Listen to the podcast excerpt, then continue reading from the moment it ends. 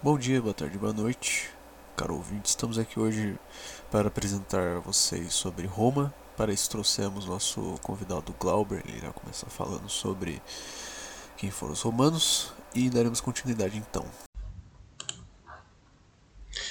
É, o Império Romano foi a última e mais importante civilização da Antiguidade Clássica.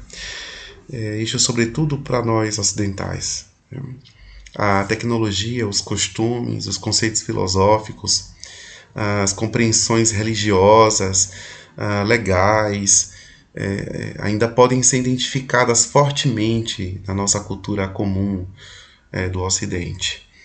E essa influência, essa importância foi capaz de cruzar as mais diferentes épocas, é, contextos históricos, e o que demonstra a força de Roma desde que despontou como um grande império conquistador do mundo conhecido naquela época. Né? Roma, hoje conhecida é, como cidade eterna, foi durante muito tempo no mundo antigo uma espécie de capital mundial e foi capital, obviamente, do Império Romano. Mas o que conhecemos como civilização romana se constituiu como tal a partir do, do, dos habitantes né, da, da Península Itálica. E aí compreendendo desde os Alpes, descendo o rio Pó, cru, cruzando os Apeninos, descendo a península até o que compreendemos como Magna Grécia, incluindo as ilhas que fazem parte dos mares Tirreno, Mediterrâneo, Jônico e o Adriático, é, habitavam nesse recorte regional é, gauleses, etruscos, os italiotas e, e os gregos. Né? E como toda civilização, seja ela no mundo antigo, a, as nações do mundo contemporâneo, a origem de Roma tem um mito fundador. É, mitos fundadores sempre serviram para lançar as bases do poder. Né? Poder este que geralmente é justificado por, por suas características heróicas e divinas. Então, uma lenda conta que dois irmãos, Rômulo e Remo, filhos do deus Marte e da deusa Reia, foram lançados ao rio Tibre né, para que morressem afogados, mas foram encontrados por uma loba que, que os salvou e, e amamentou. É, Rômulo, após a morte do seu irmão, depois de uma longa história de muitos personagens, Rômulo acaba, após a morte do seu irmão, se tornou o primeiro rei de Roma, isso por volta de 753 a.C. Então, a linhagem divina dos, dos irmãos seria um sinal do poder divino dos reis romanos e, posteriormente, dos grandes imperadores. Né? Obviamente que a lenda não é muito diferente das narrativas míticas daquele período, mas é sabido que uma linhagem de reis dominaria uma região até o último deles, é, conhecido como Tarquínio, que foi destituído do poder em 509, dando início a um período de cinco séculos da República Romana. Perfeito, perfeito. Bom, acho que agora podemos dar continuidade em cultura e religião, se possível, por favor.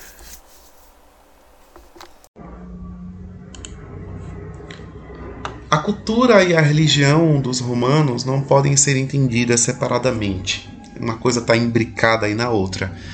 A primeira grande contribuição destes dois aspectos sociais, né, a cultura e a religião, foi dada pelos povos originários daquela região, né, os gauleses, os etruscos, italiotas, os gregos.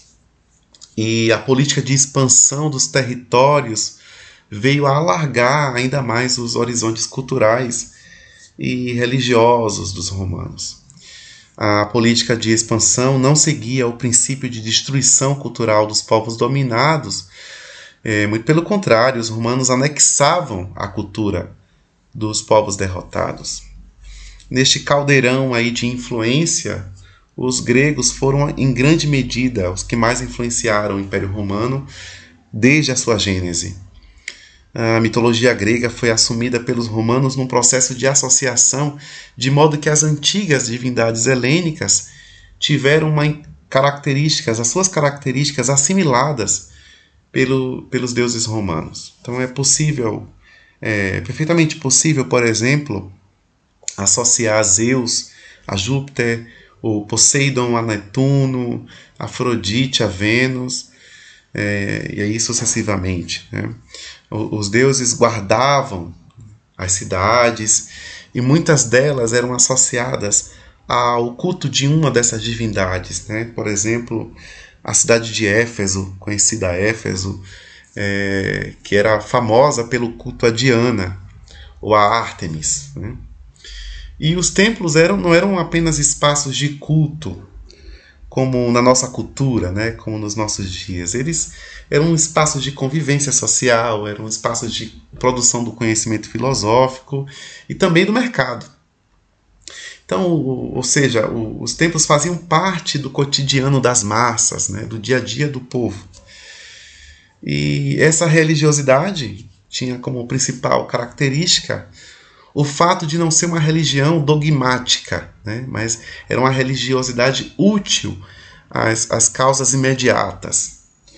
Uh, então, se eu, se eu estivesse precisando de algo, de, um, uma necessidade básica minha, ou, ou estivesse sonhando, almejando alguma coisa, eu ia até o Deus, fazia minhas preces, uh, ele atendia ou não. Funcionava assim, de forma, de forma é, utilitária. Né?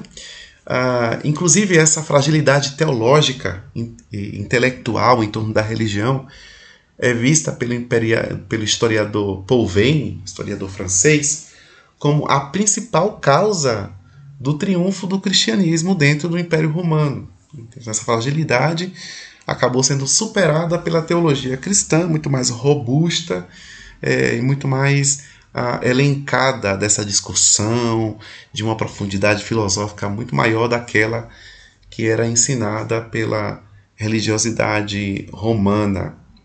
Ah, uma das características marcantes também do período do Império foi o culto à personalidade do imperador. Então, um busto do imperador era colocado, sobretudo nas repartições públicas ou em templos, e para o povo venerar.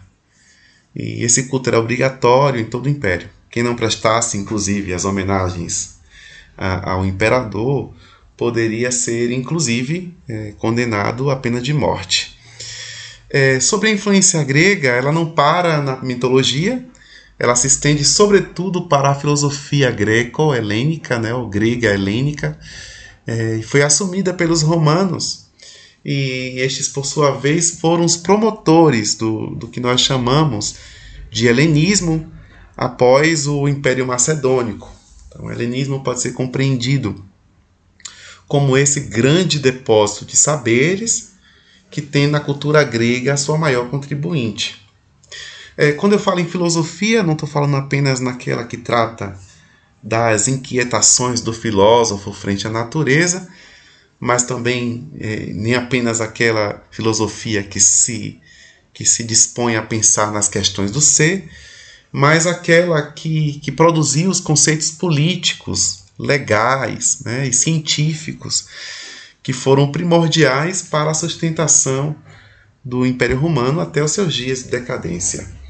E é, é importante falar que esse depósito grego seria utilizado mais adiante pelos teólogos cristãos na tradução do cristianismo, né? Ele deixar de ser uma religião ali de, de tribal, de judeus, de, de judeus da periferia de Jerusalém, para ser uma religião entendida, é, compreendida pelo mundo, pelo mundo helênico. Né? E eu falo em cristianismo é, nesse final sobre a religião e a cultura romana, porque ele veio a se tornar uma grande força cultural do império e, inclusive, sobreviveu uh, após a dissolução do Império Romano do Ocidente.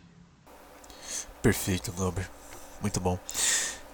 É, tem uma curiosidade agora, que é como que eles se organizavam, como funcionavam as organizações deles? Como os, os romanos se organizavam? Então, o período da República Romana e do Império são bastante documentados, né? Então, por isso, a gente pode ter uma noção bem clara de como eles se organizavam enquanto sociedade. A divisão social se dava em quatro principais estamentos ou classes sociais.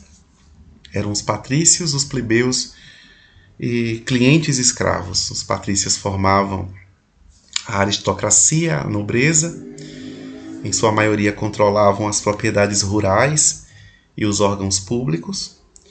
Os plebeus faziam parte, a maior parte da população eram eram de constituídos por artesãos, agricultores e pastores. Né? Os clientes eram trabalhadores livres que não possuíam terras e geralmente serviam, eram funcionários da, dos patrícios. Já os escravos, que formavam a base da, da, da sociedade, o último estamento, eram os prisioneiros de guerra. E na medida que Roma vai aumentando seu poder de conquista, também aumenta-se o número de escravos e os problemas sociais. Né?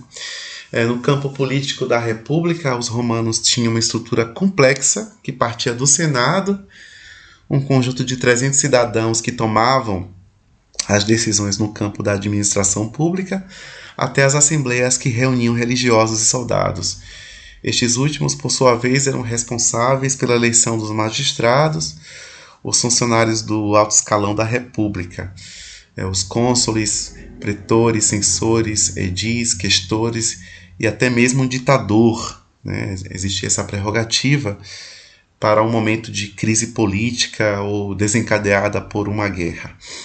Essa complexa organização social foi palco de muitas disputas, sobretudo entre patrícios e plebeus, e depois por decorrência do inchaço populacional, por conta da política imperialistas do período republicano, outros uh, personagens irão uh, fazer parte desse, dessa eclosão de, de problemas sociais, de revoltas, e que minaram, sobretudo, a República Romana.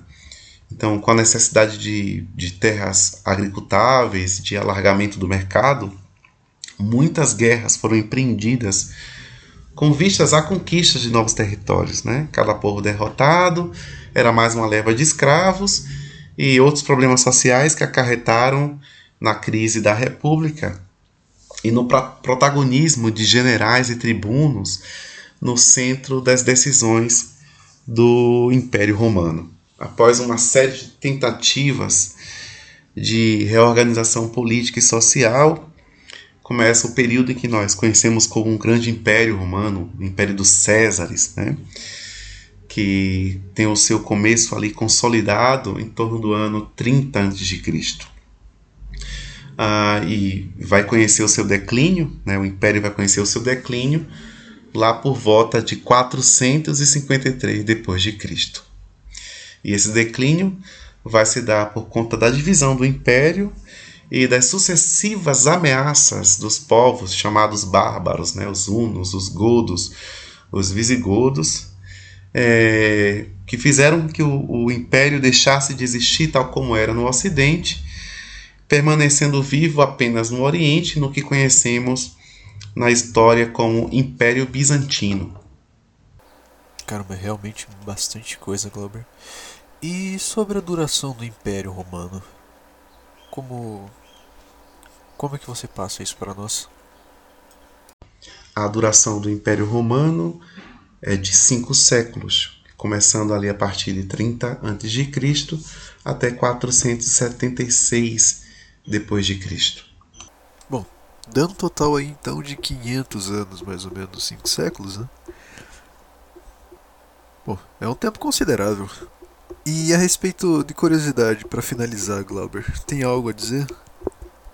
Uma grande curiosidade sobre este assunto é a permanência, a existência dentre os séculos, né, que cruzou os séculos e ainda existe, ainda tem influência nos nossos dias, que é a Igreja Católica Apostólica Romana, última, é, último departamento do Império do Estado Romano que resistiu ao tempo. E a Igreja Católica tem sido ainda uma força e, e durante a construção do pensamento ocidental ela foi, sem sombra de dúvidas, uma ponte do conhecimento né, do mundo antigo, a modernidade e a contemporaneidade. Então, por exemplo, o Código de Direito Canônico, que é a base para os nossos códigos legais no Ocidente, é, descende diretamente do código, do código de direito romano. Então, é super possível dizer que